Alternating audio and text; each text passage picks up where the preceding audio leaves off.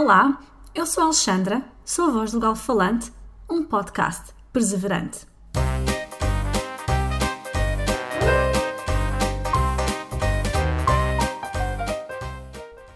Agora está muito em voga a coleção Cápsula e o Galo Falante não quer ficar atrás, por isso decidi criar uma temporada Cápsula. Episódios um bocadinho só mais curtos, temas talvez mais versáteis para os meus ouvintes de sempre, para os novos ouvintes e para aqueles que não têm pachorra para uma história de 20 minutos. São cinco os episódios desta temporada cápsula e o primeiro tema é. Quem são os tripeiros e quem são os alfacinhas? Para um português, é óbvio que os tripeiros são do Porto e os alfacinhas são de Lisboa.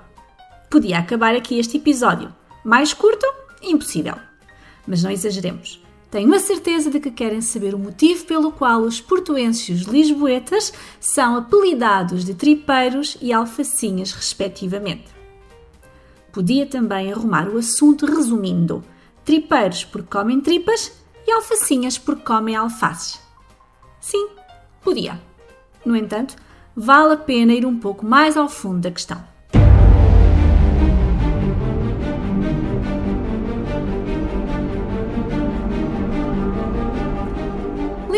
Episódio sobre a conquista de Ceuta? Pois bem, nenhum dos organizadores dessa empresa acordou um dia e disse: Vamos tomar Ceuta aos moros. Éramos loucos, mas não suicidas. Bem, tirando aquela vez em que D. Sebastião se aventurou numa batalha em Marrocos e misteriosamente desapareceu.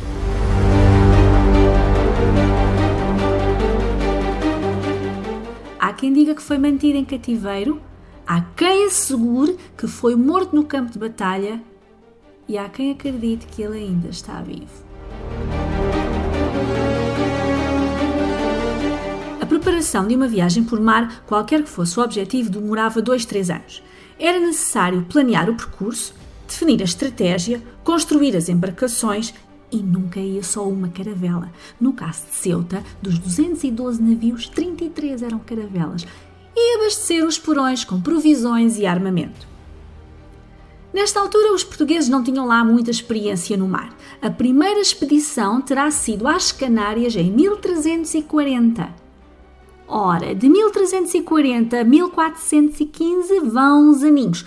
Portanto, todos os preparativos foram paulatinamente coordenados a partir da cidade invicta, o Porto, de onde era natural o infante Dom Henrique, o rosto da expansão portuguesa. Dom Henrique não estava nisto sozinho. Contava com o apoio do pai, o rei Dom João I, da mãe, a rainha Filipa de Lencastre, e dos irmãos, nomeadamente Dom Duarte. Ao mesmo tempo, por ser um homem dedicado e um espírito pertinaz, gozava de grande prestígio na sua cidade natal. O respeito e a admiração que os portuenses lhe tinham foi o motivo pelo qual se sacrificaram para que Ceuta se tornasse possível. Durante meses, as embarcações foram abastecidas de armas, tecidos para velas, cereais, frutos secos e carnes. Quase nada restou aos portuenses, exceto as tripas, ou seja, as vísceras dos animais que não resistiam a uma longa viagem as tripas de vaca que subjaram, os habitantes do Porto tiveram de dar largas à imaginação e criaram um pitel. Tripas à moda do Porto, uma feijoada de vísceras de vaca. Por esse sacrifício heróico, são conhecidos como tripeiros, epíteto de que muito se orgulham. E se um tripeiro tem orgulho em selo, não sei se um alfacinha poderá sentir o mesmo da sua denominação, já que muitas vezes a alfacinha tem um sentido depreciativo. E quanto à origem desta alcunha, é um tanto obscura. Mas vocês já estão habituados aos meus mistérios.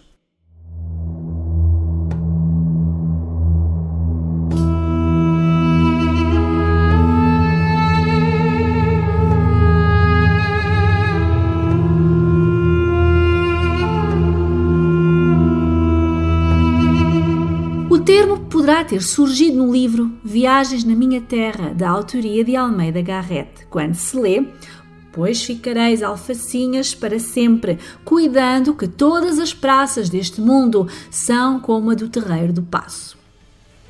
Contudo, o romancista guardou para si a razão da sua afirmação. A verdade é que em Lisboa, por herança árabe, se cultivavam e consumiam muitas alfaces. Ainda hoje, os lisboetas adoram uma saladinha de alface a acompanhar o que quer que seja. Além do mais, a alface tem vários benefícios para a saúde. Favorece a perda de peso, ajuda a regular os níveis de açúcar no sangue, ajuda a manter a pele hidratada, protege-a do envelhecimento precoce, é rica em ácido fólico e ferro e tem propriedades calmantes que ajudam a combater o stress. Os muçulmanos conquistaram a Península Ibérica aos visigodos no século VII, os cristãos desta comunidade eram conhecidos como moçárabes. Na fase inicial mantiveram os seus rituais e hábitos, as suas crenças e fé. Contudo, durante o processo de islamização, uma grande parte converteu-se ao Islão, cujo um dos seus cinco pilares é a Salah, a oração. Os lisboetas chamavam saloios aos que rezavam a Salah, embora também se diga que o vocábulo saloio advém de Sarawi, que significa habitante do deserto.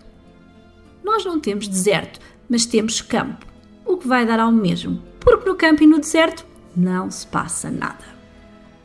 Saloi também pode derivar de um tributo que pagavam em pão cozido à corte e patriarcado de Lisboa.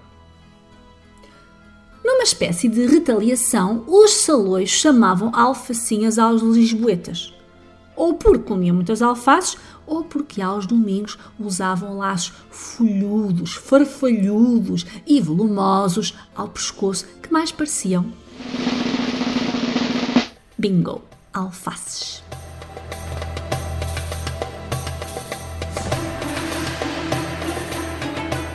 E é do conhecimento geral que as mulheres no passado pouco ou nenhuma liberdade tinham e ficavam confinadas nas suas casas, de onde saíam apenas para uma obrigação religiosa, para ir a uma procissão e pouco mais.